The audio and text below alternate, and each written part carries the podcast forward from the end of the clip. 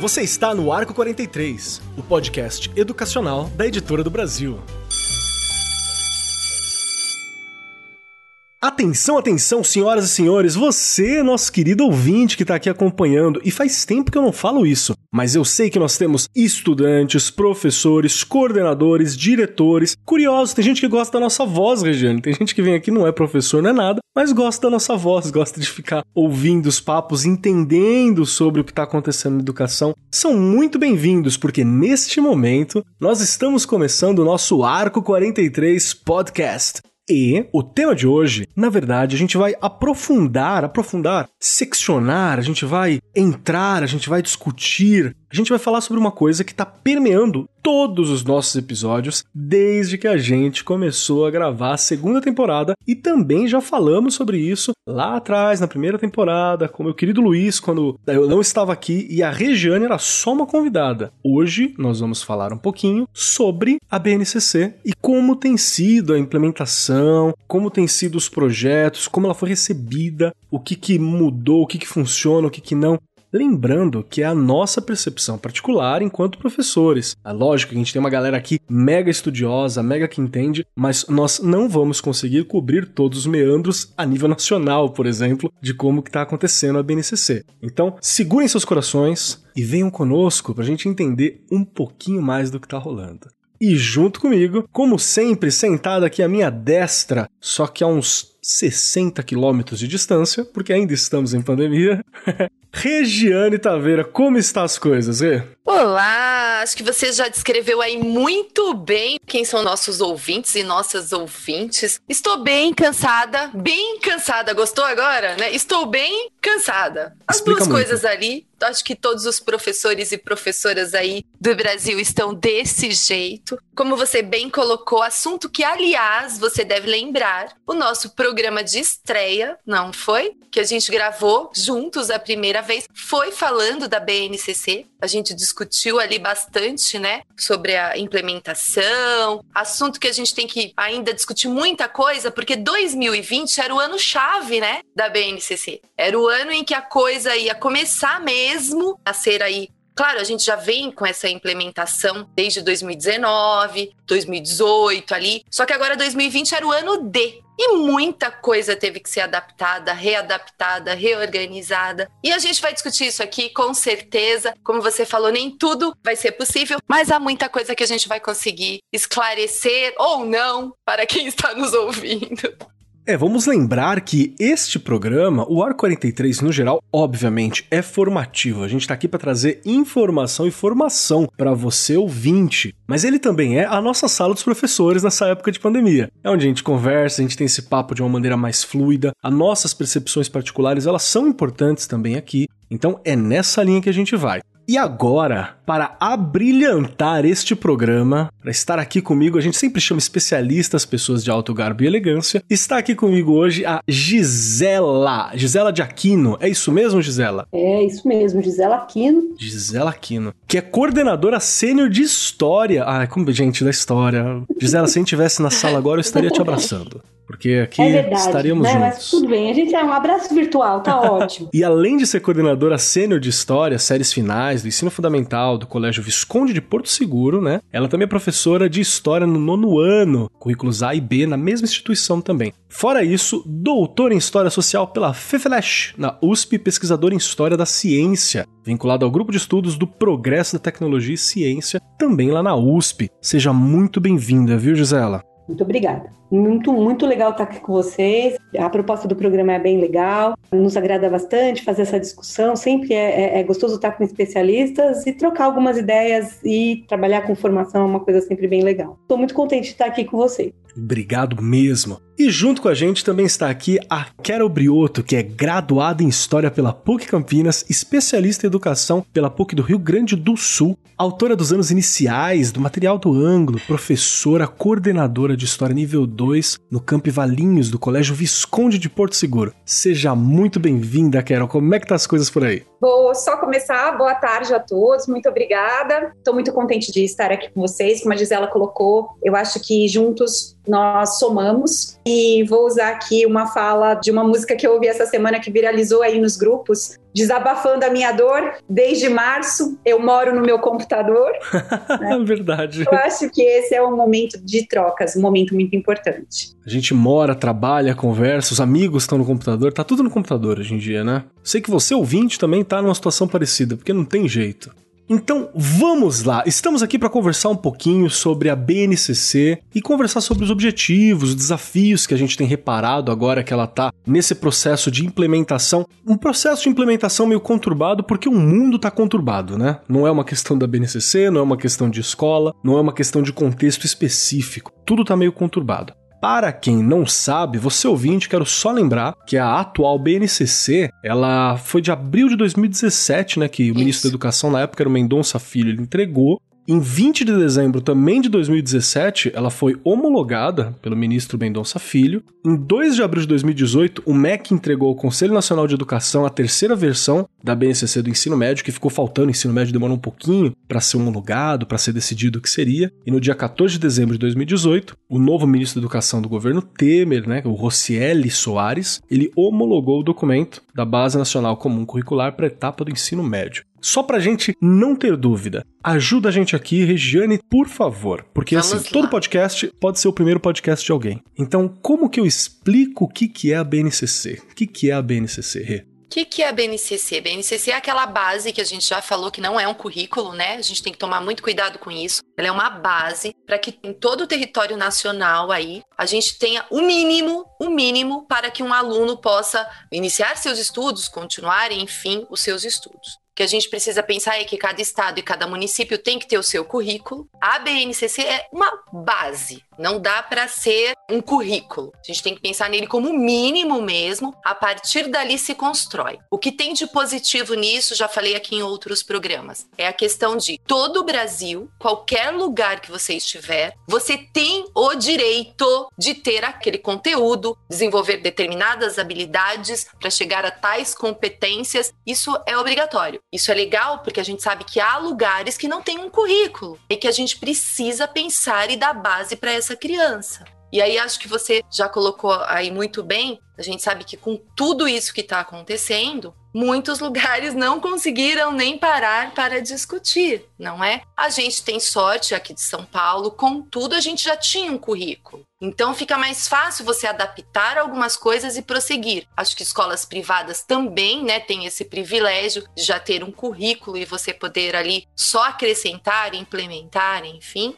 Mas a gente tem a BNCC como uma base. Vamos lembrar que ela não é currículo, é legal a gente ter isso sempre em mente. Perfeito, acho bem bacana. Carol, vou puxar para você agora. Por que na tua ótica é tão importante e necessária que a gente tenha uma BNCC? E o que, que você acha de especial assim nessa que a gente está trabalhando atualmente, na atual BNCC que está sendo desenvolvida, que você fala, poxa, isso aqui é importante, isso aqui é necessário, isso aqui é uma coisa muito legal que a gente tem? Eu penso que a grande importância da implantação da BNCC dentro do nosso currículo, porque nós já tínhamos um currículo também, era a questão do trabalho com as habilidades. Então, deixa-se de focar apenas no conteúdo, e escolas particulares, como toda a rede particular, a rede privada, ela se preocupa com essa ideia do conteúdo. Eu acho que a gente vive um grande momento de transformação na educação. É uma chance dessa educação se transformar, de deixar para trás aqueles métodos antigos de onde a quantidade absurda era a qualidade para focarmos no desenvolvimento da habilidade, no desenvolvimento de como o aluno, no caso da história, se sente agente de transformação, como ele vai analisar os fatos históricos, como que ele vai trabalhar com as fontes históricas. Quando a gente analisa essa proposta da habilidade, ano a ano, nós percebemos esse crescimento das exigências. Então, eu penso que é a possibilidade do aluno crescer como agente histórico, como agente transformador e como cidadão. Uhum. Isso é um assunto assunto muito caro a nós historiadores, formar Realmente. cidadãos. E eu acredito que essas habilidades elas priorizem né, e elas possibilitem essa formação cidadã. Realmente, é uma preocupação que a gente sempre teve, né? Mesmo quando você não, não tinha essa discussão sobre as habilidades como ponto principal, a gente tinha essa ideia, sempre tivemos essa ideia da, do cidadão, da ser crítico diante do conteúdo, né? Diante da informação. Isso é uma coisa que tá ali no DNA do historiador. Mas eu lembro que quando chegou no estado a história de que a gente ia ter que trabalhar com conteúdo cronológico. O historiador tem medo do conteúdo em ordem cronológica às vezes. Assim. e também que ia ter esse detrimento, essa era a palavra, né? Detrimento do conteúdo. Gente, foi muita gente surtando, muito professor lá no, no, estado de São Paulo, na minha escola, surtando bastante. Gisela, como é que foi para você quando chegou essas informações, assim, que a gente ia ter que trabalhar com habilidade, então, eu acho que a gente chega com estranhamento quando chega dar, né? Assim, a gente fica meio assim, dá um choque, a gente fala, não vou conseguir aquele conteúdo, vamos trabalhar com aquilo que a gente está acostumado. Mas eu acho que aos poucos, quando a gente começa a conhecer, quando a gente começa a discutir as propostas da base e, como a Quero falou, o trabalho com essas habilidades que vão nos dar competência, né? Depois para cursar um ensino médio melhor, para cursar um ensino superior melhor, ou até para parar por aí, mas você vai ter uma, uma ferramenta melhor para viver, né?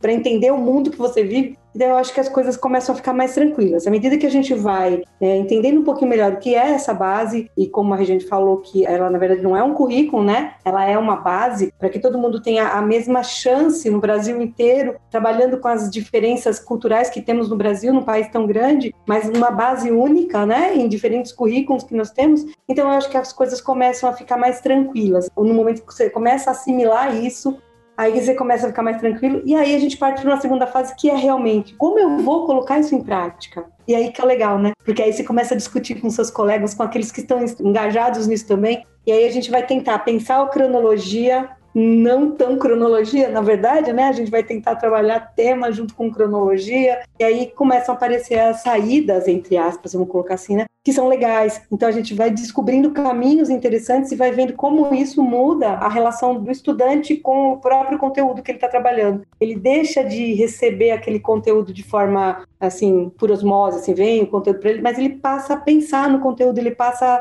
a virar o protagonista mesmo. Eu acho que depois que a gente começa a trabalhar com a base. E isso é o ideal mesmo, né? Porque o conteúdo, a informação bruta, tá na mão de todo mundo, né? Você digitou, você encontra. Agora, saber se aquela informação procede, entender a natureza daquela informação, entender o que, que eu faço com essa informação. E a qualidade daquela informação também. A qualidade, que é né?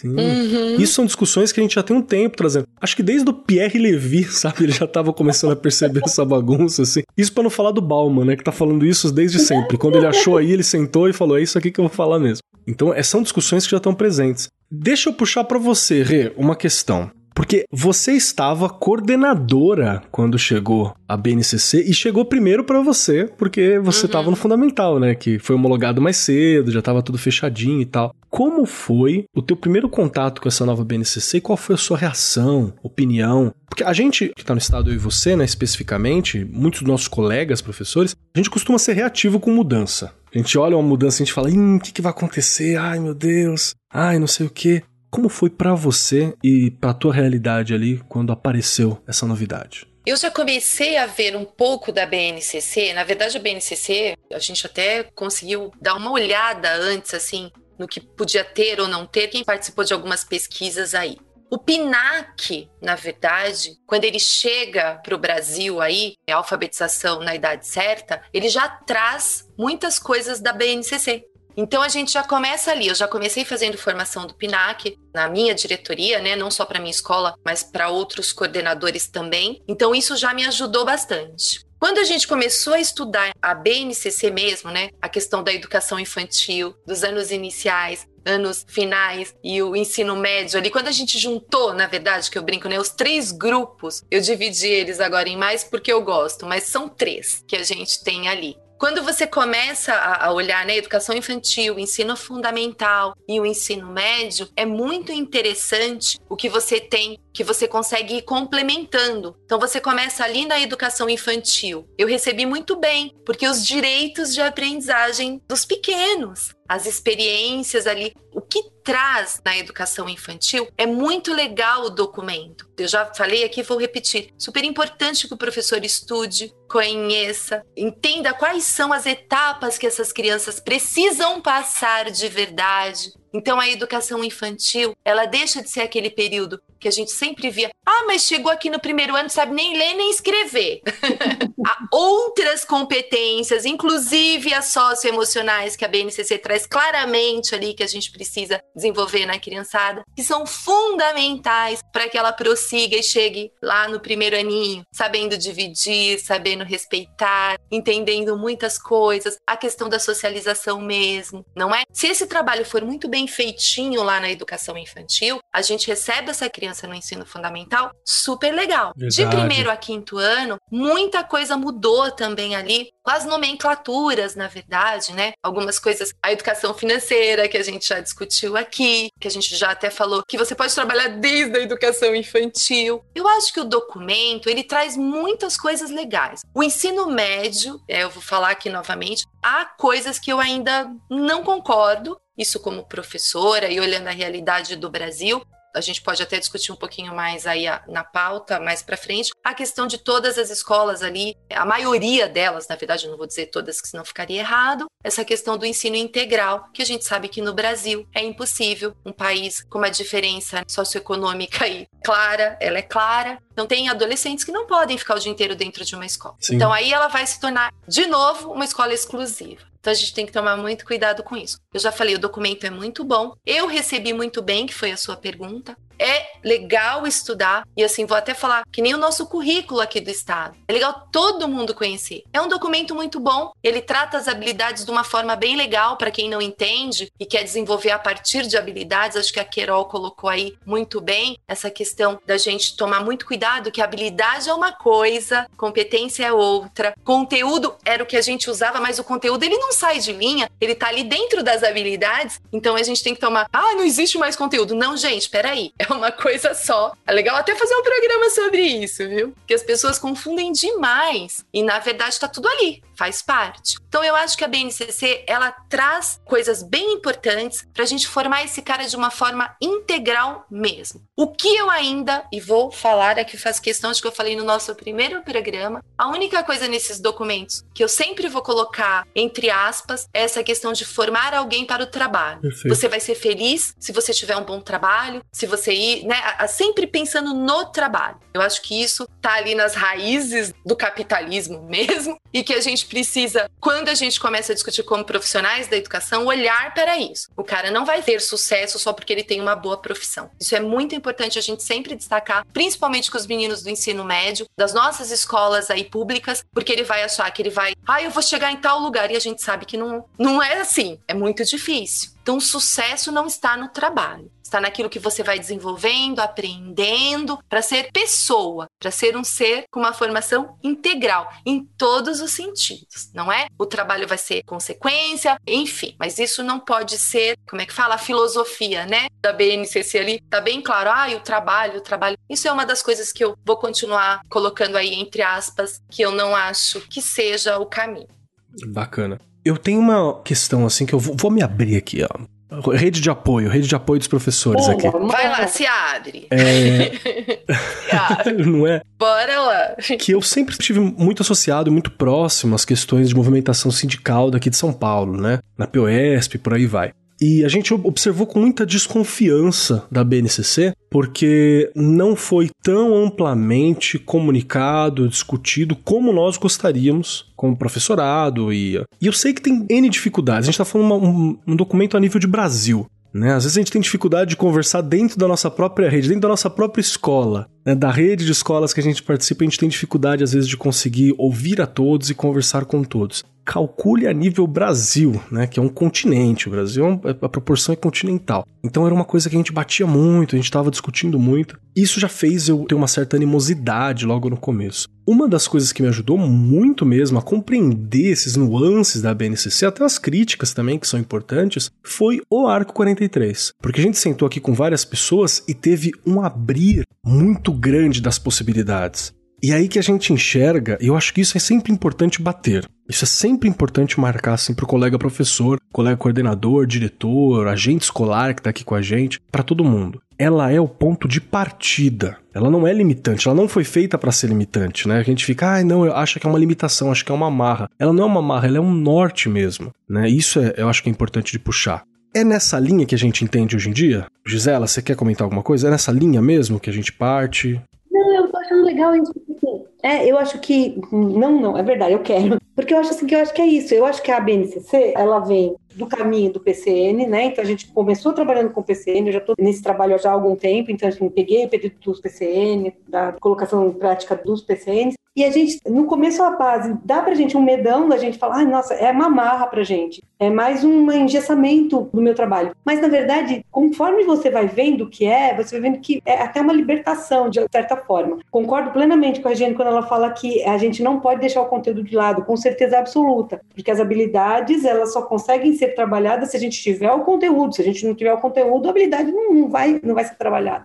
Mas você consegue minimizar aquele desespero que o professor tem de trabalhar todo o conteúdo do sistema solar, assim, é Deus e sua vida até os dias de hoje, que você tem que dar, do sexto até o nono ano, impossível. Mas com as habilidades, isso vai te dando a oportunidade de trabalhar isso melhor. E a gente pode ver isso muito na prática esse ano, né, Quero? Em plena pandemia. Então, eu acho legal isso que você está falando, é, é bem por aí mesmo. Eu queria contar o que a Gisela trouxe, Keller, não sei se. Por favor, por favor. No sentido de que, num primeiro momento, pensando aqui na sua fala inicial, né, do quanto o professorado olhou isso com medo. A mim, amedrontou muito mais, e nós discutíamos muito, porque a nossa equipe é uma equipe muito parceira, que troca muito, todos os artigos que nós líamos acerca das críticas que outras pessoas faziam da proposta da BNCC. Então, muito antes do próprio Boa. texto estar pronto, quando eles abriram para consulta, ou quando a, a, divulgação da abertura da consulta era divulgada e tinha muito pouco tempo para análise, então, eu acho que eu fiquei muito assustada. Eu recebi com uma apreensão muito grande por conta até dessa crítica que eu fiz leituras iniciais e que quando eu vi o texto da base, quando a gente analisou juntas o texto da base, nós vimos assim que muito do que o professor deixava de lado ao longo do ano, ah, mulheres no movimento de independência. Ah, Fantástico. Ah, isso eu vou passar para frente. Agora não. Agora a história das mulheres, ela permeia todas as habilidades de todos os anos a questão né, dos povos indígenas, que são a formação da identidade dos escravizados, dos grandes reinos africanos. É extremamente interessante como todo um panorama de um ensino de história, daquele ensino eurocêntrico, ele vai se reformular. E o professor ele vai se reinventar. Então, nós vivemos muito o professor dizendo: Nossa, mas olha, tive que aprender muito. Sim, ser professor é estar disposto a aprender sempre.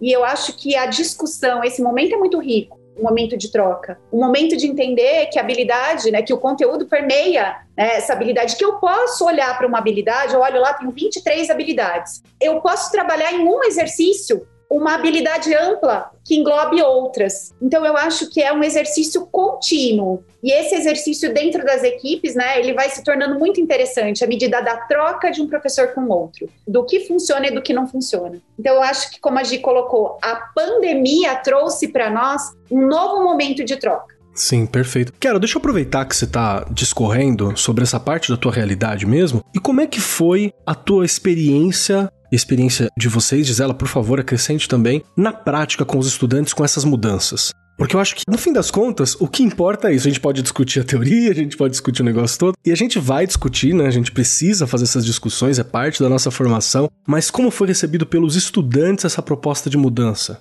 É, não tem como não sorrir, porque nós encerramos um ano assim, que foi um ano muito difícil, e não tem como não sorrir novamente porque os meninos compraram essa ideia. E Ai, eles, no primeiro momento, eles viram com muita desconfiança. Então, mas como assim? E eu, a fala, há anos nós trazemos para a nossa realidade essa ideia das competências, como a Regiane colocou. Verdade. Há anos nós falamos para eles habilidades, competências, conteúdos, conceito, tadinhos. Pensa só. E aí, nesse momento, a gente apresenta para eles: olha, pessoal, percebam qual é o nosso objetivo hoje. Ah, o nosso objetivo hoje é analisar. Mas como é que eu analiso? Então, inicialmente, nós estamos trabalhando com eles esses novos vocabulários que apareceriam. E como eu desdobro, como eu faço isso, sair de uma ideia de vocabulário e se torne uma realidade? Uma ferramenta, né? Uma ferramenta, exatamente. Como é que eu aplico? Eu acho que isso é o central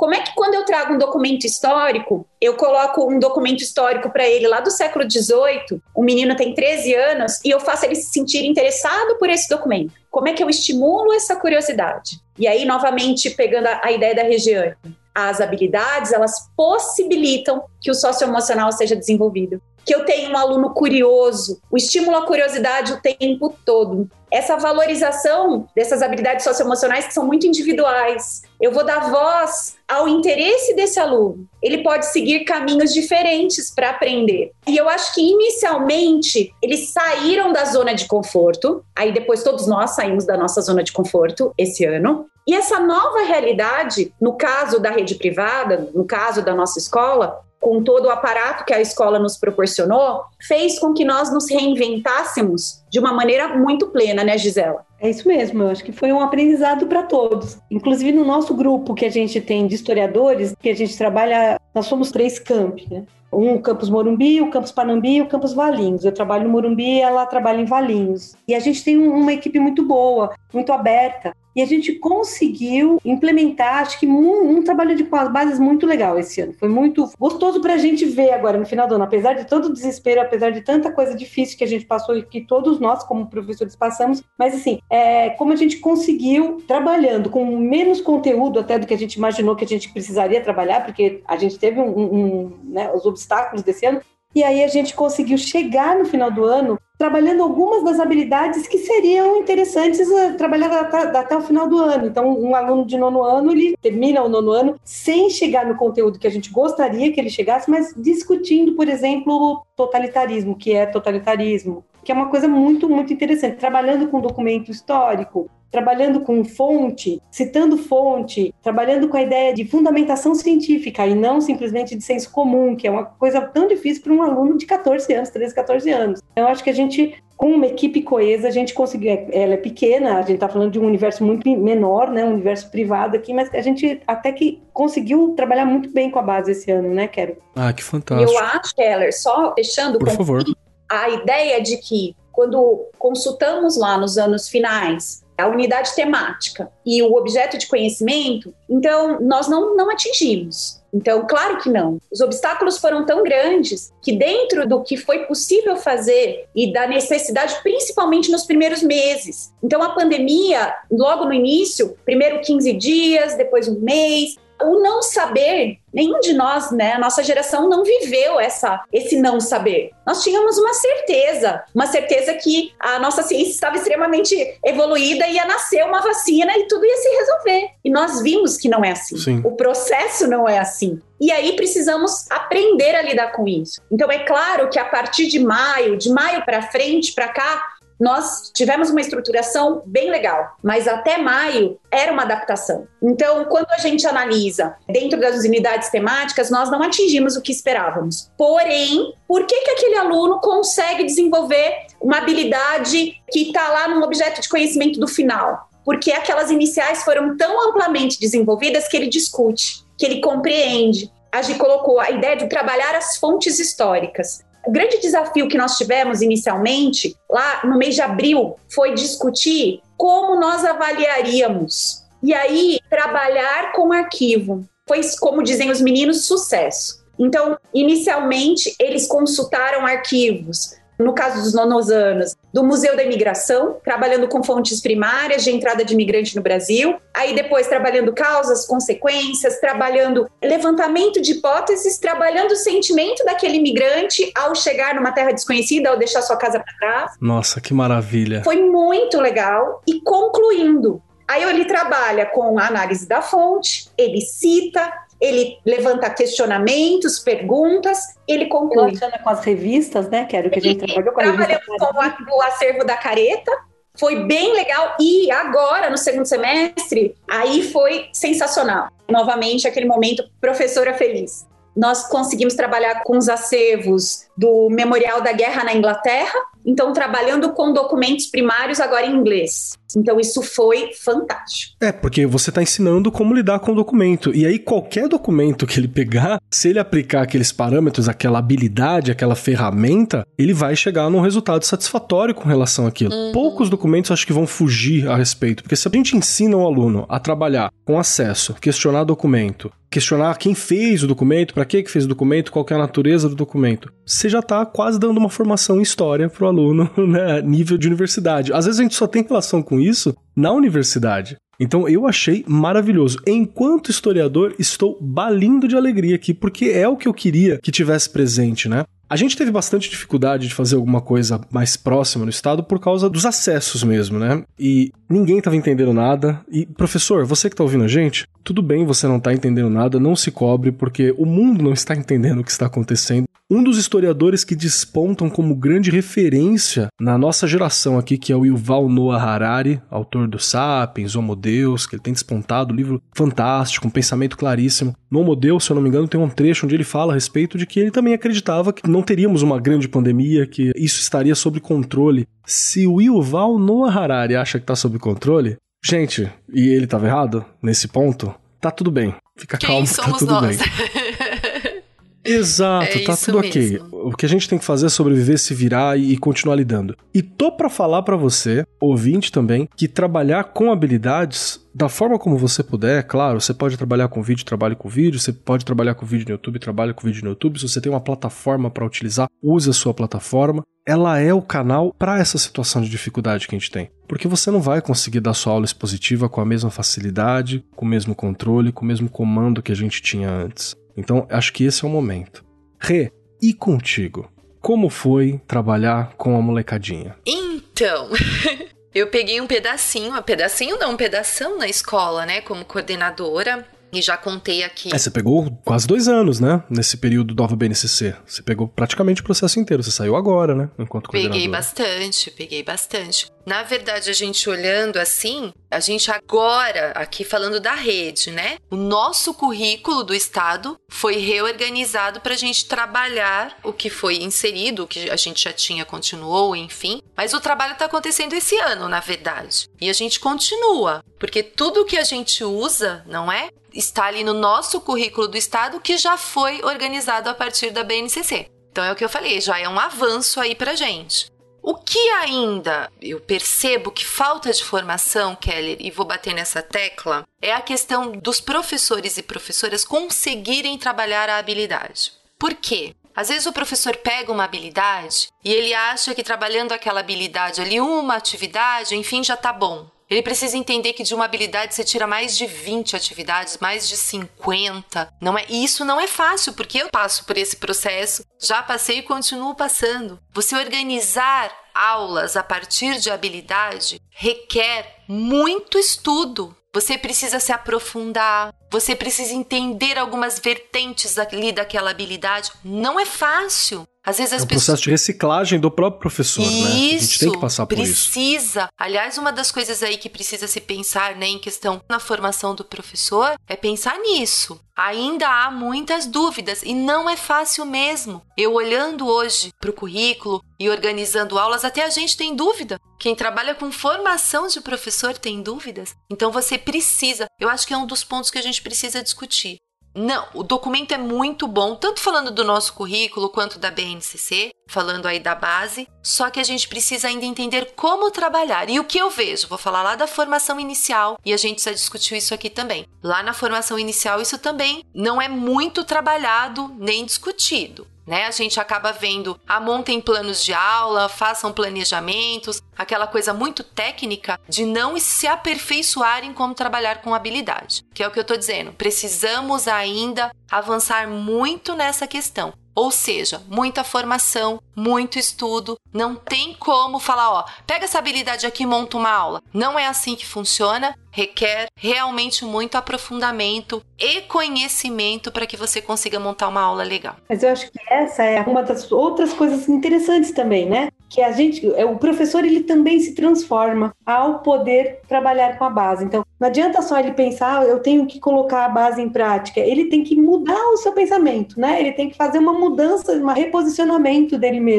E, e, se dá condições de aceitar trabalhar com a base. A hora que você consegue fazer isso, aí você consegue trabalhar bem. Então, assim, é o que a gente tem visto na nossa equipe. Demorou mais de um ano. A gente começou a colocar em prática ano passado. ah, vai ser fácil. Não, não é. A gente foi colocando aos poucos, a gente tropeça, vai devagar. Esse ano melhorou. Eu acredito que daqui para frente cada vez vai melhorando mais. Porque o professor ele vai descobrindo o caminho e a equipe vai conseguindo fazer, se é possível, né? Então, por exemplo, na nossa realidade, que é, é uma realidade de escola privada, a gente consegue fazer um trabalho de equipe juntamente com a colocação do uso da base. Agora, eu acho que você tocou num ponto essencial, que é o da formação do professor, porque senão a gente fica perdido. E aí a gente acha, como professor, que a gente é incompetente, não consegue colocar. E não é verdade. Não é verdade. É mesmo. Requer, como você falou, requer estudo. Você precisa de um trabalho em equipe, você precisa de um direcionamento, apoio. de um apoio. E isso é bastante importante. Eu acho assim que a troca ela é muito mais importante nesse momento do que um curso de formação Perfeito. em si. Então, ah, eu vou fazer um curso de formação na base. Eu acho que o momento em que você lê a base junto com os seus pares, com a sua equipe, você e troca. traduz para aquela realidade, né? Você começa a entender como vai ser, né? É, então vamos pegar aqui, como é que nós vamos trabalhar isso? Como a Regiane colocou, de uma habilidade você tira 20, 30, 40 atividades. E aí você Verdade. adapta o que dá certo. Eu troco com a Gisela, a Gisela troca comigo. Nessa troca nós crescemos. E eu acho que aqui a Gisela trouxe um ponto fundamental: a segurança. Então, a segurança do se eu errar, tudo bem, porque é uma fase onde a minha prática está sendo revista. E eu penso que nós, professores, nós não temos essa coisa do se eu errar, tudo bem. Nós queremos acertar sempre. E, gente, é um momento de mudança. Quando a mudança está sendo implantada, nós vamos errar, nós vamos escorregar, nós vamos retroceder. E a gente precisa aceitar isso. Perfeito. E quando você tem uma equipe coesa, ok, né, uma rede de apoio, essas trocas e o erro, ele acaba sendo positivo, porque a gente avança. Maravilha. Eu quero aproveitar, Gisela, e puxar uma questão que você e, e que a Carol trataram assim, meio que indiretamente, que foi sobre a situação da pandemia. Vocês contaram o que foi feito e tal. Eu queria um pouquinho mais de detalhes sobre como que foi para vocês trabalhar durante a transição do ensino presencial para o ensino remoto e como que a BNCC auxiliou. Né? Eu acho que seria muito importante a gente ter essa informação para os professores que estão ouvindo a gente, para os coordenadores que estão ouvindo a gente, porque tudo indica que aula presencial normal, todo mundo na sala, aquela coisa maravilhosa, aquele calor humano que a gente adora, ele vai demorar um pouquinho para chegar. A gente talvez tenha grupos que se dirigem até a escola. O ensino híbrido ela é a nossa realidade, vai ser por algum tempo, se não for o distanciamento social mesmo. Então, como foi para você esse processo de passar para o ensino remoto? Vocês tiveram um momento de ensino remoto de emergência também, né? Que tem que fazer, então vamos lá, vamos, vamos tentar entender o que, que é. Como foi trabalhar a BNCC e que exemplos que vocês têm para trazer? Eu acho que todos nós passamos por isso. Agora tem que ficar em casa. Beleza, e aí? Você vai fazer o quê? Nunca fiz isso. Tem uhum. alguns de nós, eu, por exemplo, não sou expert em tecnologia. Então, assim, isso me amedrontou. Em primeiro lugar, é isso que me amedrontava mais. Como é que eu vou dar aula pelo computador? Meu Deus, e agora, né? O que, que eu faço? Aí todo mundo falando, não, nós temos que usar outras coisas, não adianta só trazer a aula presencial para uma aula virtual.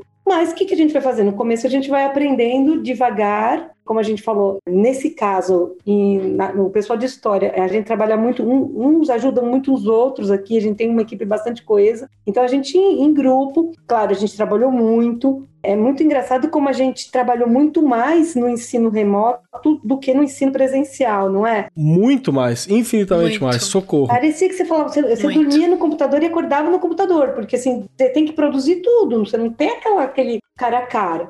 E isso começou amedrontando a gente, mais o conteúdo, porque como eu vou dar conta de todo esse conteúdo? Então, assim, é uma coisa que para mim, né, hora que caiu, assim, que eu consegui observar isso da gente, para nossa equipe, foi que é o seguinte, a gente não precisa trabalhar com todo o conteúdo, a gente vai trabalhar com conteúdo, mas a gente vai usar o trabalho com as habilidades. Nós vamos priorizar esse ano o trabalho com as habilidades. Então, o primeiro momento que deu assim, ai, tá bom, acho que vai dar é quando a gente desistiu de trabalhar todo o conteúdo e a gente teve resistência, tá? A gente trabalha com coordenação de história e nós muitos professores e agora como eu vou fazer? Não trabalhei tudo de Roma, não trabalhei tudo de Atenas, eu tenho que calma, não precisa. Vamos trabalhar com as habilidades. Então a primeira coisa foi essa, eu acho que a gente conseguiu na pandemia. A primeira coisa que a gente conseguiu foi isso. E aí a gente trabalhou junto, a gente começou trabalhando junto e foi plena troca, como a Carol falou com outros professores de outras disciplinas também, os professores que a gente trabalha com mais proximidade. mas a gente foi trocando muito, bastante. E, em princípio, a gente trabalhou com uma sala bem grandona, uma sala coletiva, quer dizer, todos os nonos anos trabalhavam num canal único né, na internet. Isso facilitou para a gente no começo, porque a gente não tinha habilidade de preparar as aulas virtuais. E aí, aos poucos, a gente foi acalmando e com essa troca a gente foi buscando sim esse trabalho com as habilidades. E aí, partindo para aquilo que a Carol falou, né? Não só as nossas avaliações, mas as nossas aulas, elas foram recheadas disso. De trabalhar com fonte, do aluno agora sai da tela e você vai buscar alguma coisa. Para o sexto ano, os professores de sexto ano brincavam muito, entre aspas, né? Brincavam, usavam muito o lúdico. Ah, nós vamos trabalhar agora, vocês vão sair da tela e vocês vão montar uma cena do Neolítico. Vão tirar uma foto, vão colocar foto no chat. Então a gente foi trocando e foi aos poucos trabalhando, acertando, errando. É, foi fácil? Não, não foi fácil, mas a gente foi trabalhando aos poucos. E conforme a gente ia trabalhando e ia dando certo, a gente foi ficando mais aliviada. E ficando mais aliviada, a gente foi conseguindo buscar outros, né, outras soluções para os nossos problemas, né, Quero? Acho que você poderia até complementar com o trabalho de Valinhos também, que a gente fez junto, na verdade eu acho que à medida que a segurança chegava, nós ousávamos. E essa ousadia, ela vem da tranquilidade. Então a gente consegue desenvolver. E eu acho que é a segurança. E essa segurança, voltando à Regiane, só vem com estudo. Ah, então nós tínhamos ali a clareza muito, muito grande de que aquelas habilidades, elas permeariam tudo aquilo que não tinha sido trabalhado porque não é fácil. O professor agarra o conteúdo e ele fala: Eu preciso desse conteúdo. Eu fiz isso, tá, gente? Várias vezes. Eu falei: Gente, como assim? Eu vou ter que falar de primeiro reinado? Como assim eu não vou falar de Império assim? Romano, né? Eu preciso falar. Nós não vamos proclamar a independência. Isso é desesperador. Então, em alguns momentos, é muito desesperador.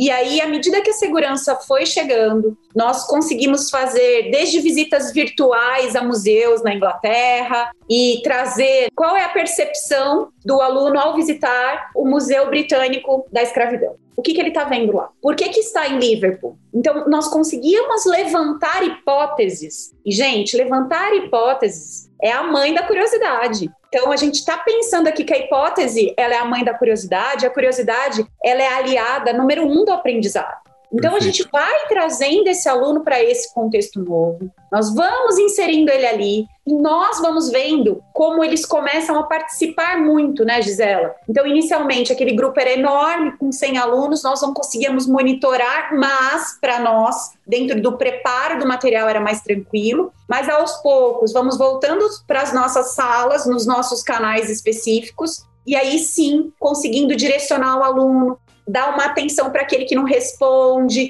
E esse vídeo, você gostou? Que vídeo que você me traz? Nós trabalhamos muito nesse sentido, trazendo para eles, olha, o conteúdo hoje é a crise de 29. Nós vamos trabalhar aqui com uma fotógrafa que ela vai trazer aqui uma fotografia documental, ela está trazendo essa novidade.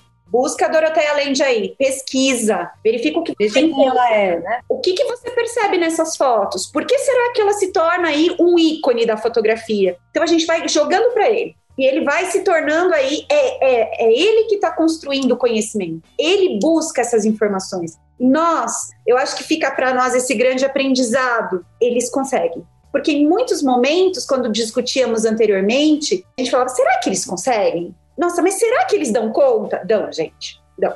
Aliás, nos surpreendem, né, Gisela? Quando vem as respostas. Isso. E uma coisa interessante, só para fechar aqui, senão a gente monopoliza o papo aqui. À vontade, eu tô adorando, por favor. Fala, né? A ideia legal que também o que nós conseguimos esse ano trabalhar com outras disciplinas foi de fazer a, a verdadeira interdisciplinaridade. Não é trabalhar com um projeto interdisciplinar, a gente também trabalha, mas na verdade é trazer a interdisciplinaridade do dia a dia, né? Assim, então ele está trabalhando a Rússia com geografia. E aí a gente trabalha com a Revolução Russa. Vamos juntar esse conteúdo. O próprio aluno vai fazendo essa relação. E ele está lendo Revolução dos Bichos em, em literatura. Vamos fazer uma aula aí com os três professores, vamos trazer tudo ou se não fizermos, eles trazem isso para a gente. Então, assim, isso ficou bem legal. Para aplicação da base, uma facilidade também que a gente viu foi essa, de trabalhar essa interdisciplinaridade, que, ao meu ver, acho que é o que a gente tinha que fazer mesmo, né? É, os professores, eles tinham que ter essa abertura de que eles podem trabalhar uns com os outros, que nenhuma disciplina é mais importante que a outra e que, em princípio, tudo é conhecimento, não tem que ser fragmentado.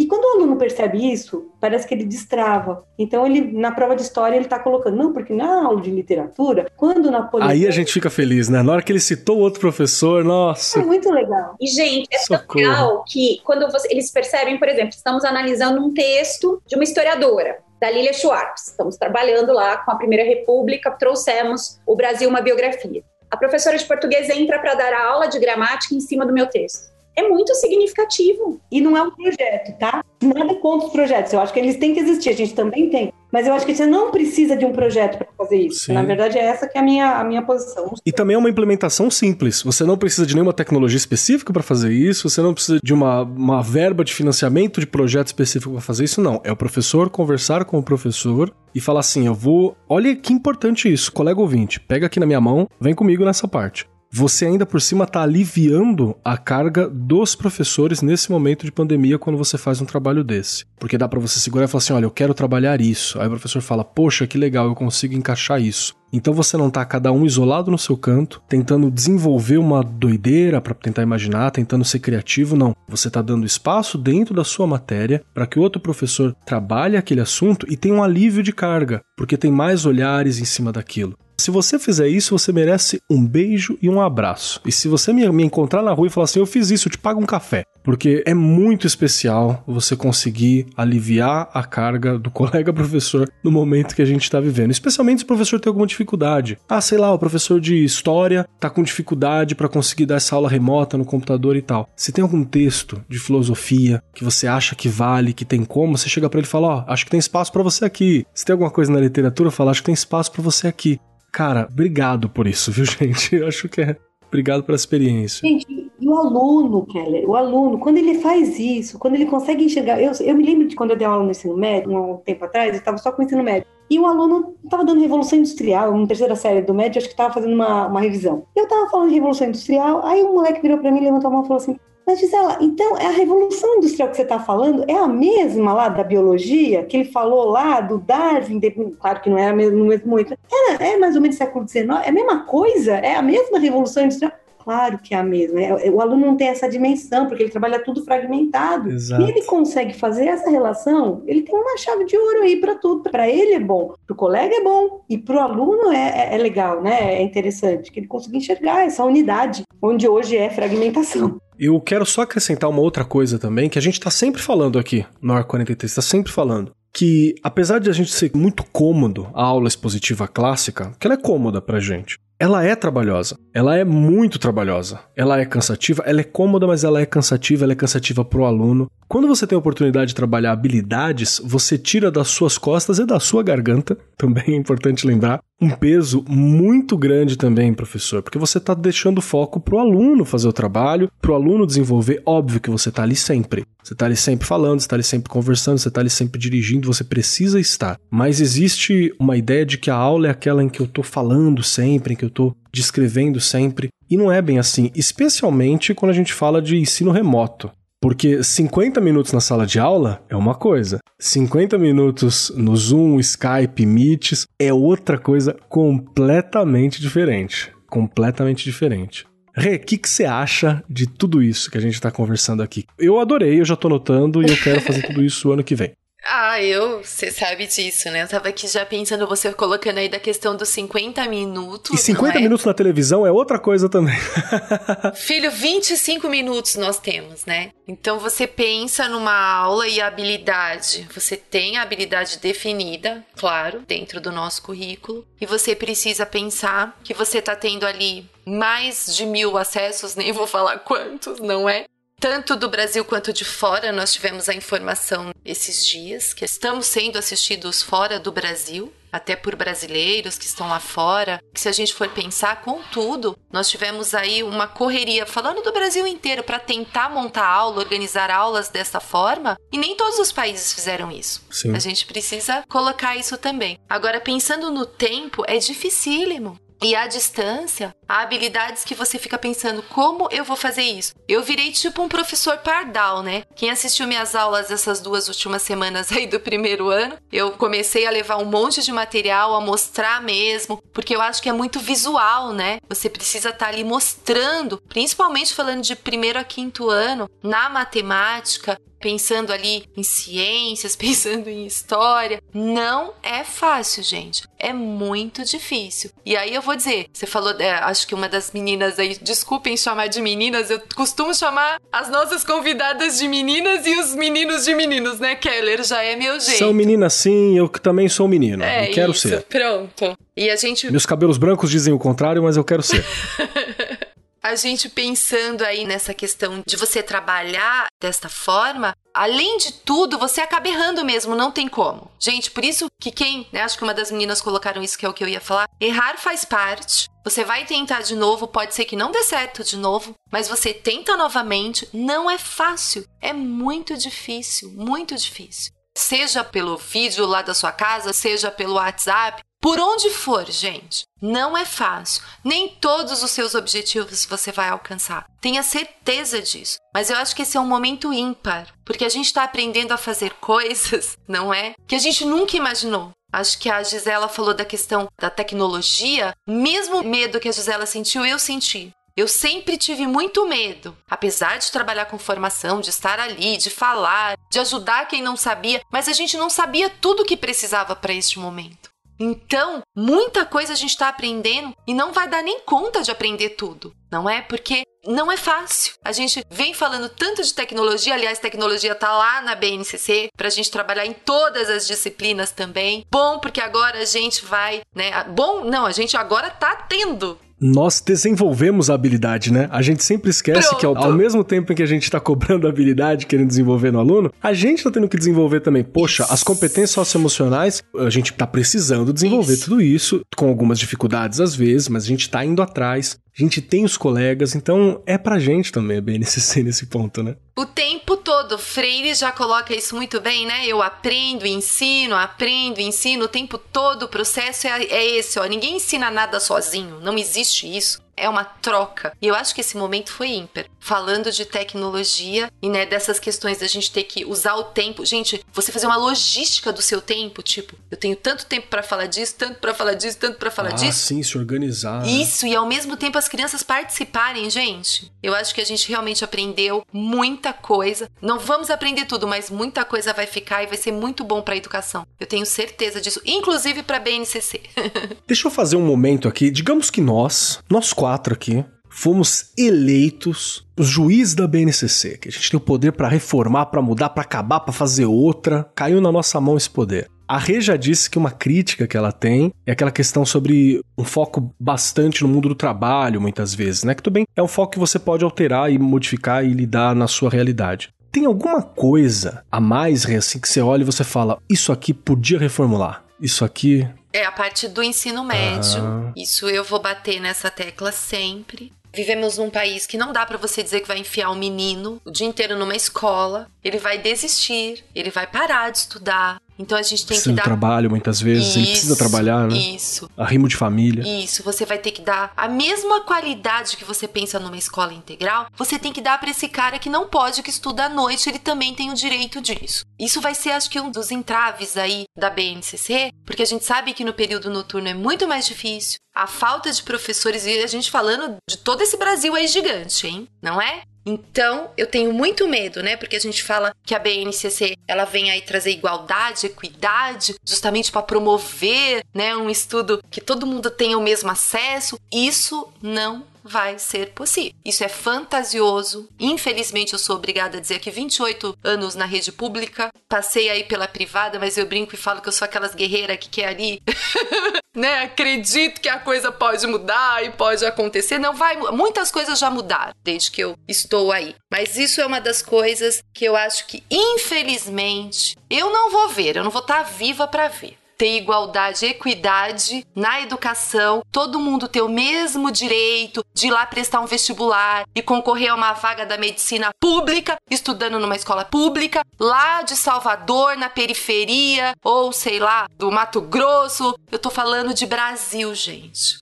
E esse não é o Brasil que eu queria ver. Eu queria ver um Brasil que isso fosse possível. Todo mundo com equidade e igualdade, que é o que diz o documento. Uhum. Então muita coisa vai precisar ainda ser revista, Perfeito. mas é o que eu tô dizendo, eu não vou estar tá viva para ver. Se é que alguém vai estar tá aí. Bom, pode ser que você não fala lá em 2050. Vé, os historiadores que estão agora isso. ouvindo nesse momento, abraço para você, amigo historiador, em 2050, 2075, isso. que achou o Arco 43 isso. aí, tá fazendo um estudo sobre o BNCC, né? Aquele abraço, hein? A gente tá pensando em você. Isso mesmo.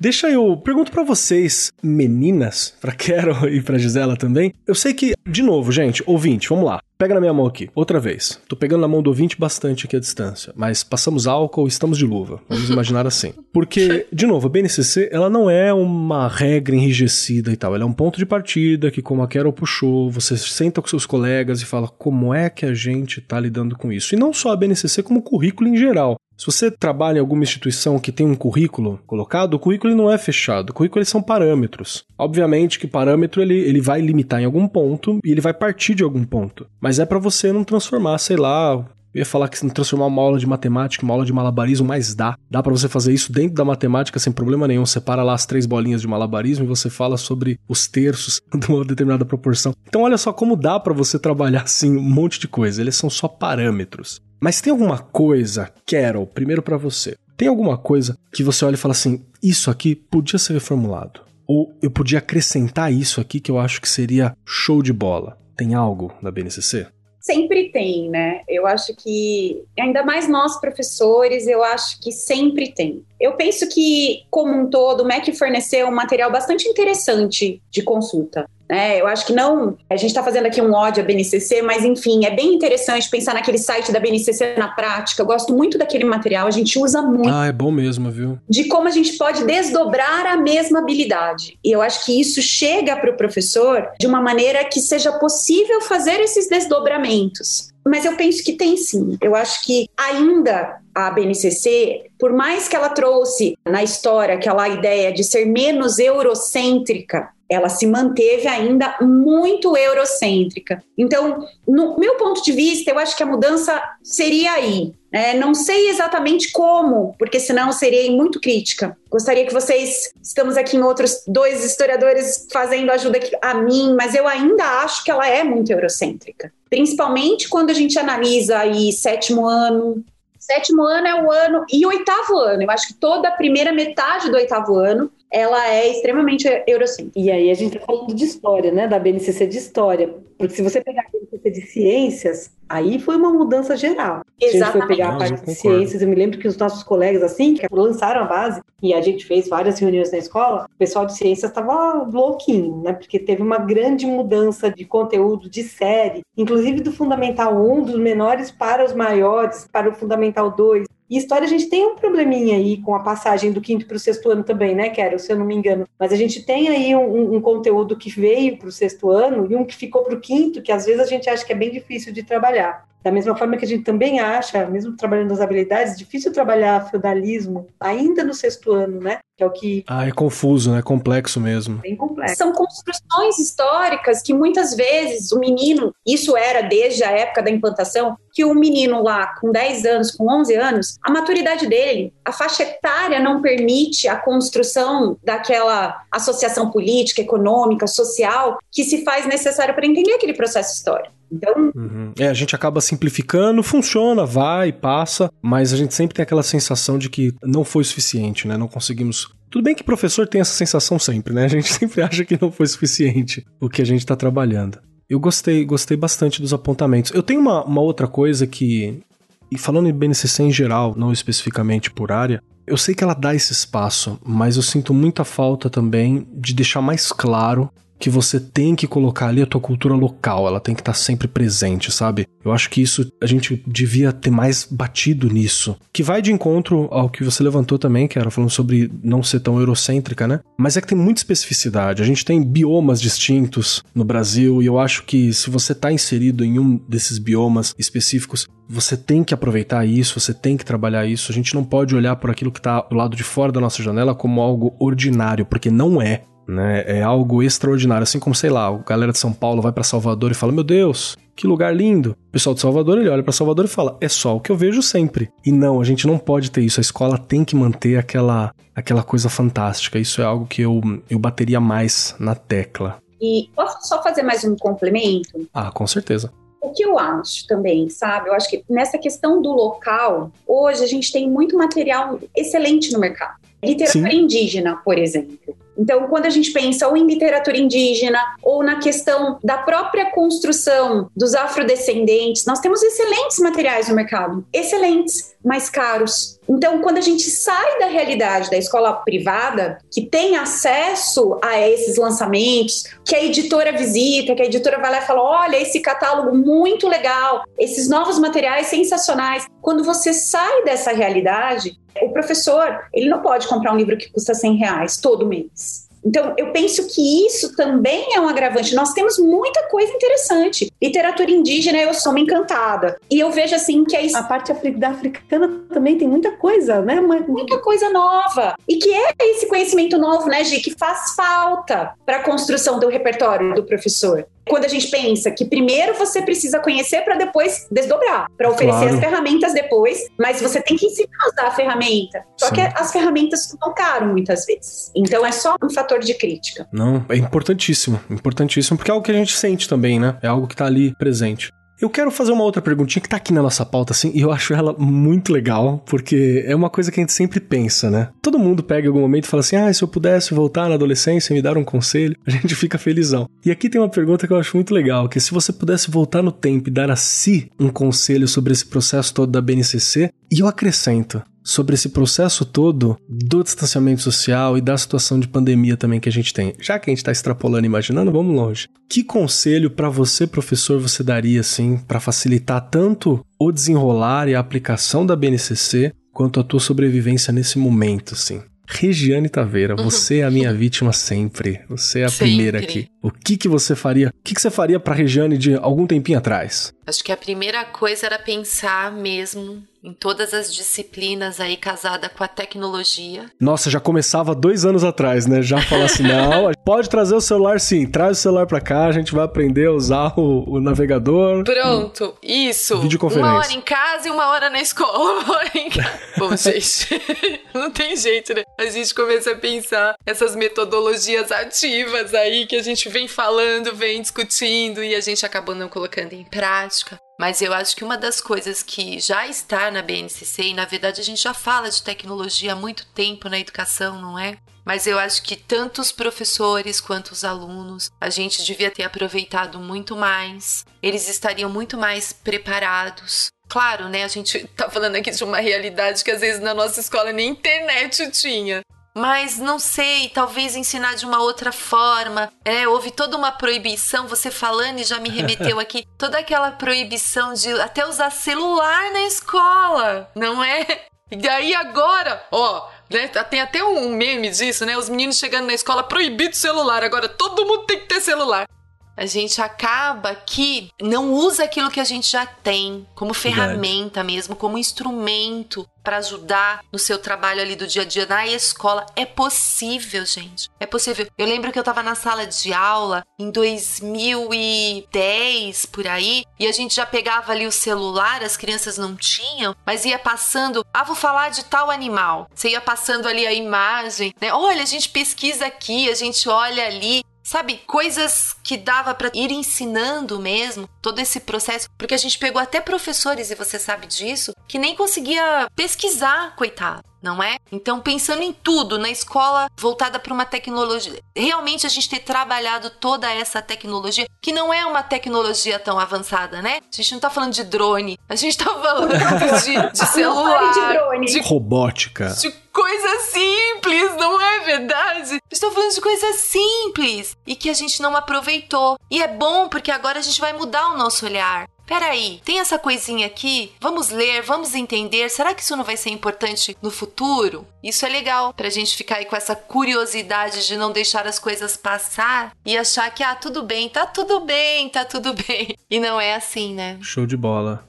Show de bola. Gisela, você tem acesso à nossa máquina do tempo do Ar 43 aqui, de voltar. Que conselho você daria para Gisela do passado sobre essa situação toda e uma habilidade ou algo da BNCC que facilitaria? O que você faria? Eu acho que eu tenho duas coisas. O primeiro é o que a gente falou aqui recorrentemente, que eu acho que o professor que está escutando a gente tem que introjetar essa ideia, que é: você pode errar. Você não precisa. Ai, sim.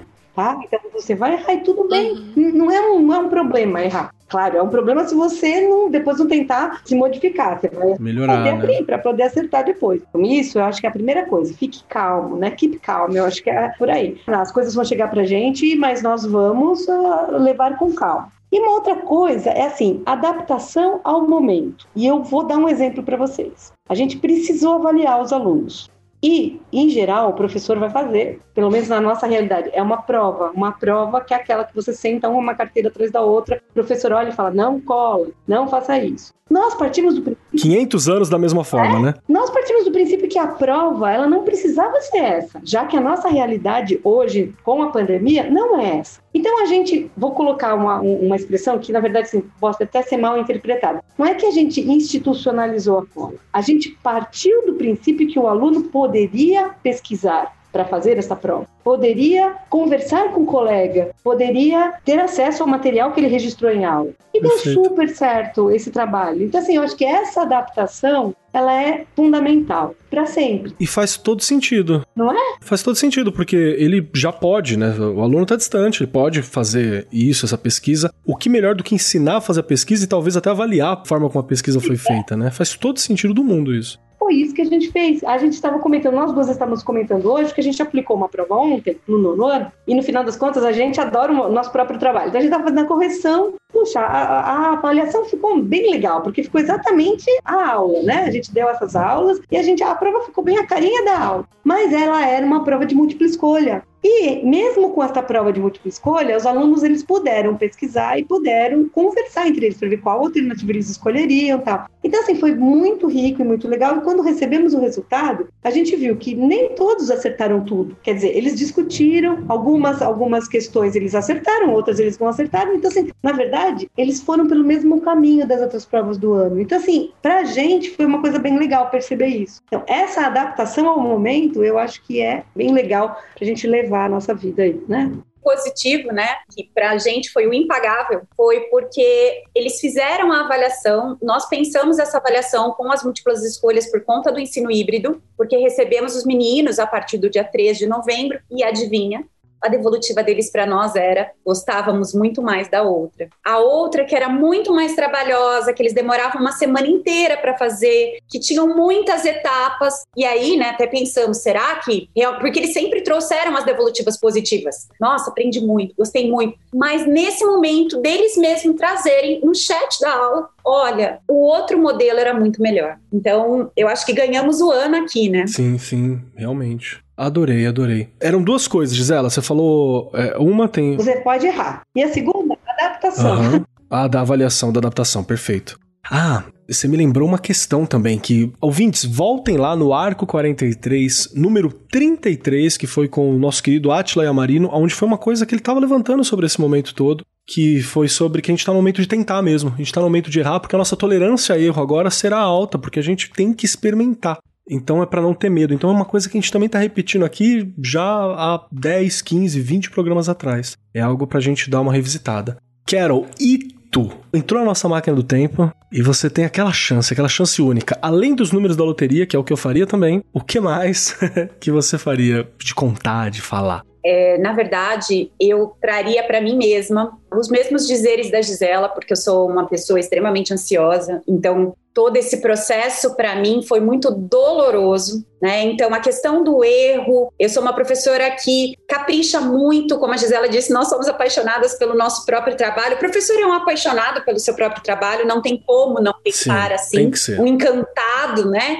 E a medida do ficar longe dos meninos para mim foi muito doloroso, foi difícil demais. A questão tecnológica nem era o tão difícil. O difícil era dar aula para a tela do computador. Então, novamente, né, desde março eu e o computador. Então, toda aquela aflição, todas aquelas angústias. Se eu pudesse voltar, eu falaria calma, calma, vai dar tudo certo. Não do jeito que você espera, mas né, eu acho que é, é, isso. Eu acho que a gente termina uma fase de Perfeito. muito aprendizado.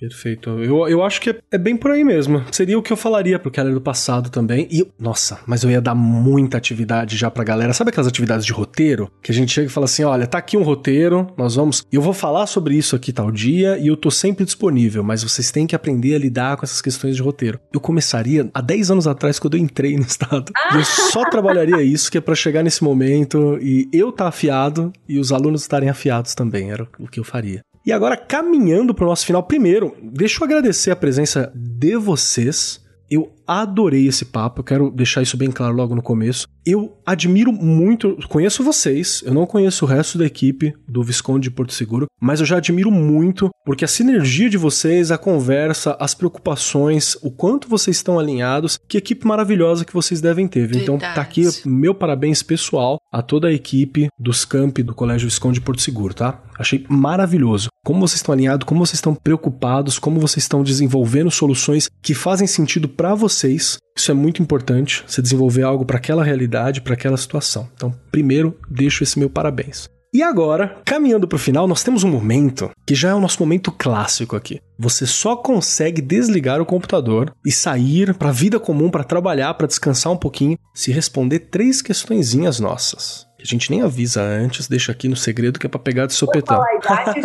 não, não, não é essa. São três questõezinhas bem simples, mas que precisam ser respondidas aqui. A primeira delas é: se você gostou do nosso programa, o que, que você achou, se valeu a pena esse processo todo. Até agora estamos invictos do pessoal dizendo que gostou, mas eu tô me preparando já psicologicamente. Fui avisado pelo Keller do futuro que em algum momento alguém vai falar assim: gostei não, e tá tudo bem.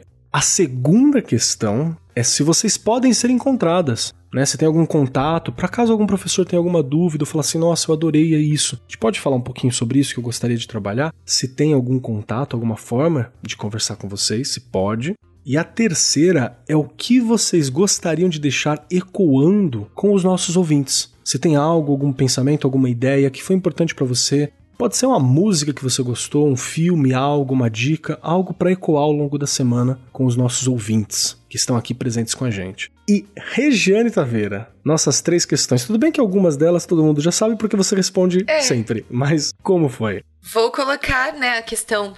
Adorei o programa. Óbvio, é o momento que a gente tem de estudo mesmo. Vou repetir isso sempre. A gente consegue revisitar. Consumidades, Não né? é revis... Consumidades. Isso, revisitar o material que a gente vem aí anotando durante os programas, porque, né, cada programa a gente realmente estuda e se organiza para cada tema. Isso é super importante, você ter tempo para fazer isso e com prazer, né? Então, eu não tenho nem o que dizer. Já agradeço aí as meninas também. Foi muito, muito bom realmente ouvir as experiências experiências delas aí, né, durante todo esse período. Também ver um outro olhar, né, com relação à BNCC. São vários olhares e a gente vai juntando tudo e pensando até em outras coisas, não é? Eu estou por aqui, estou aí nas redes, estou. estou aí, né? Eu estou aí, eu estou por aí. E essa questão da frase, eu vou repetir aquela frase que eu tenho dito aqui, as meninas colocaram muito bem do erro. Então é um dia de cada vez, gente. Não dá para pensar no amanhã, não dá para pensar no passado, é um dia de cada vez. Mas acho que olhando para o nosso tema aí, deixar aí um recado com relação à questão da BNCC, que eu acho que a gente já caminhou bastante. Faltam coisas? Faltam, mas a gente precisa pensar, olhando em Brasil, na elaboração do currículo, quem ainda não tem, fazer questão de uma coisa que você falou, Kelly, todos participarem, é um direito de cada professor e professora colocar o seu dedinho ali, isso é um direito. Sim. Pensar que quando vocês comentaram da identidade da escola, não esquecer do nosso projeto político-pedagógico, que ele tá lá para isso, a gente precisa fazer com que ele funcione, porque ele é a identidade de cada escola desse Brasil, não dá para deixar de ter um PPT não dá para deixar de revisitar todo ano, de organizar, porque é isso que vai mudar a cara da sua escola, a cara da formação e serviço, que ela tá lá dentro da escola, não é? Então a gente precisa olhar com muito carinho para tudo isso e pensar assim: Contudo, a BNCC ela traz muitas oportunidades. E a gente tem um lado que a gente já destacou de negativo, mas ela tem um lado muito positivo. E a gente pensar sempre com carinho nesse lado positivo, para que a gente também pense não só onde a gente vive, mas em todo o Brasil aí, que essa criança tem o direito de ter o mínimo. Isso eu vou bater nessa tecla o tempo inteiro. Isso é importantíssimo para o nosso documento. Perfeito, perfeito. Muito obrigado, Rê, de verdade. Carol Brioto, três questões para você. Vou relembrar aqui, que senão você não consegue desligar. Você disse lá que estou a vida inteira no computador, vai ficar por aqui. Vai todo mundo embora e vai ficar você aqui no computador se não responder essas três questões. Que é primeira, se você gostou. Segunda, se pode ser encontrada, se tem alguma forma de te encontrar. E terceiro, o que você deixa ecoando com os nossos ouvintes ao longo da semana. Primeiro, eu adorei, estava bastante apreensiva, gostei muito mesmo. Tivemos umas semanas aí que antecederam o programa bastante conturbadas, com avaliações, fechamentos, voltas dos meninos. Então, estava bastante apreensiva porque não estava me sentindo preparada o suficiente, mas eu achei que foi ótimo, foi realmente um bate-papo. Espero que todo mundo tenha gostado. Segunda, estou nas redes, podemos ser encontradas, e eis que aí surge o que a Gisela gostaria que eu dissesse, no auge do momento, desespero da pandemia, pensando em como motivar os nossos meninos mais, e vendo que eles respondiam positivamente a tudo que nós propomos, e a gente falou, o que a gente pode trazer mais? O que nós vamos fazer? Pensamos no Instagram. Gisela ah. e eu ah. temos gatos da mesma raça, então pensamos no Historiogatos, o Historiogatos bombou, e aí Mingau, meu gato, e Nestor, o gatinho da Gi, o Jadel, o Jadel, o Nestor é o outro gato, e eles passaram a viver aventuras históricas. E eles podiam entrar, é, interagir com os meninos. E fez muito sucesso. Então agora ele tá meio dormindinho, porque tivemos realmente muita demanda, mas ele vai voltar agora nas próximas semanas. Voltaram com tudo, Mingau e, e Jardel descansaram, então agora voltarão. E a gente criou esse perfil que chama Historiogatos. Então por lá vocês podem contatar as três coordenadoras dos três campi, e aí podemos conversar sem nenhum problema. E eu acho que isso é o legal, né? O legal é o trocar, é o conversar. E eu acho que fica aqui, né? Esse ecoando. É possível. Eu acho que eu deixo para os ouvintes essa questão do que, sim, é difícil, mas é possível. É possível. Quando você tem um trabalho em equipe, quando você acredita, acreditar é muito importante. E eu penso que a educação é a transformação. Né? Então, quando a gente pensa no Grande Freire, tudo começa pela educação. E aí, o educador aqui, ele é o agente da transformação, seja na rede privada, seja na rede pública, cada um com a sua necessidade específica. Perfeito, muito, muito obrigado por isso. Eu acabei de abrir aqui, é muito lindo. Tem gatinhos em fotos históricas e documentos. Qualquer coisa com gatinhos fica melhor. Então, por favor, gente, sigam, sigam, por favor, Historiogatos. Gisela Aquino, agora é contigo. Três questões, sendo que uma já foi respondida, né? Que é como te encontrar e entrar em contato. Então, para você sobram duas questões importantes. Se você gostou do programa e o que você deixa coando com os nossos ouvintes.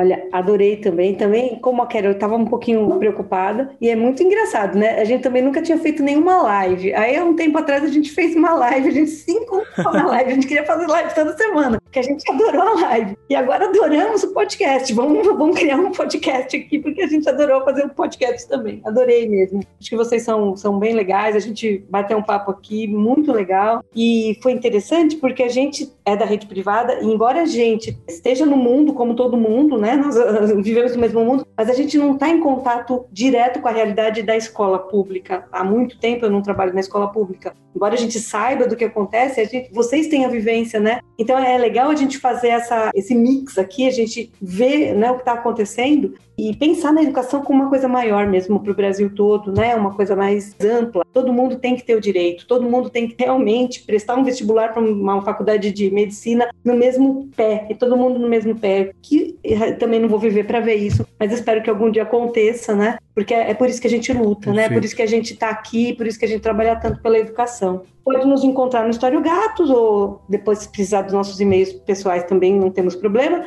E eu queria deixar um filme, tudo bem, às vezes parece que eu estou abraçando árvore, mas assim, quando você perguntou isso, me veio à cabeça esse filme, um filme antigo, chinês, que chama Nenhum a Menos, né? Não. Então, para mim, esse filme, eu acho que é assim, é, é, o que me lembrou, sabe? A gente vai atrás, meu, você corre atrás, tá? Acho que é, é isso que ecoa para mim. Quem não assistiu é antiguinho, se puder assistir, é, é, muito, é muito interessante, né? Muito bacana esse ah, vale muito a pena, viu? Vale muito a pena. Nesse momento, inclusive, a gente tem que fazer essas coisas bonitinhas, de assistir Verdade. um filme bacana, cuidar da gente, né? tomar um banho com cuidado, ver alguma coisa divertida. Nosso programa anterior, a gente conversou com um humano muito querido, o Wellington, que foi fundador do Doutores da Alegria, e ele também falou, ele bateu muito nessa questão, falou assim, a gente tem que se preocupar com isso também, né? Então, muito obrigado.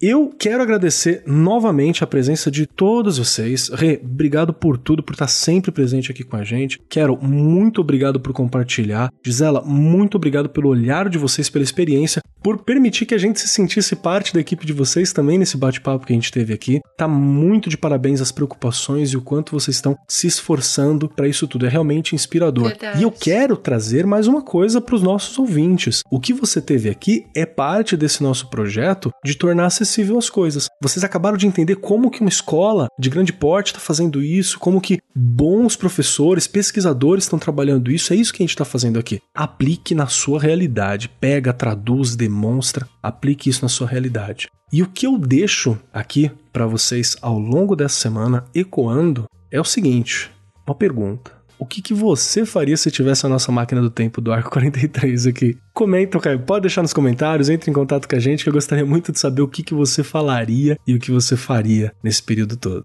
No mais, agradeço muitíssimo a presença de todos vocês e até semana que vem.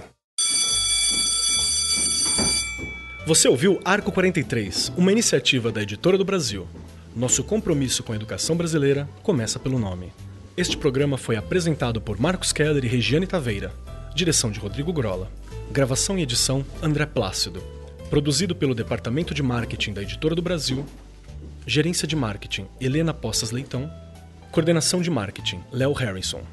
Siga-nos nas redes sociais: facebook.com/barra Editora do Brasil, twitter.com/barra Editora do Brasil, instagram.com/barra Editora do Brasil underline oficial youtube.com/barra Editora do Brasil. As opiniões expressas no programa são de responsabilidade dos respectivos convidados e não expressam necessariamente a opinião da Editora do Brasil ou de seus colaboradores.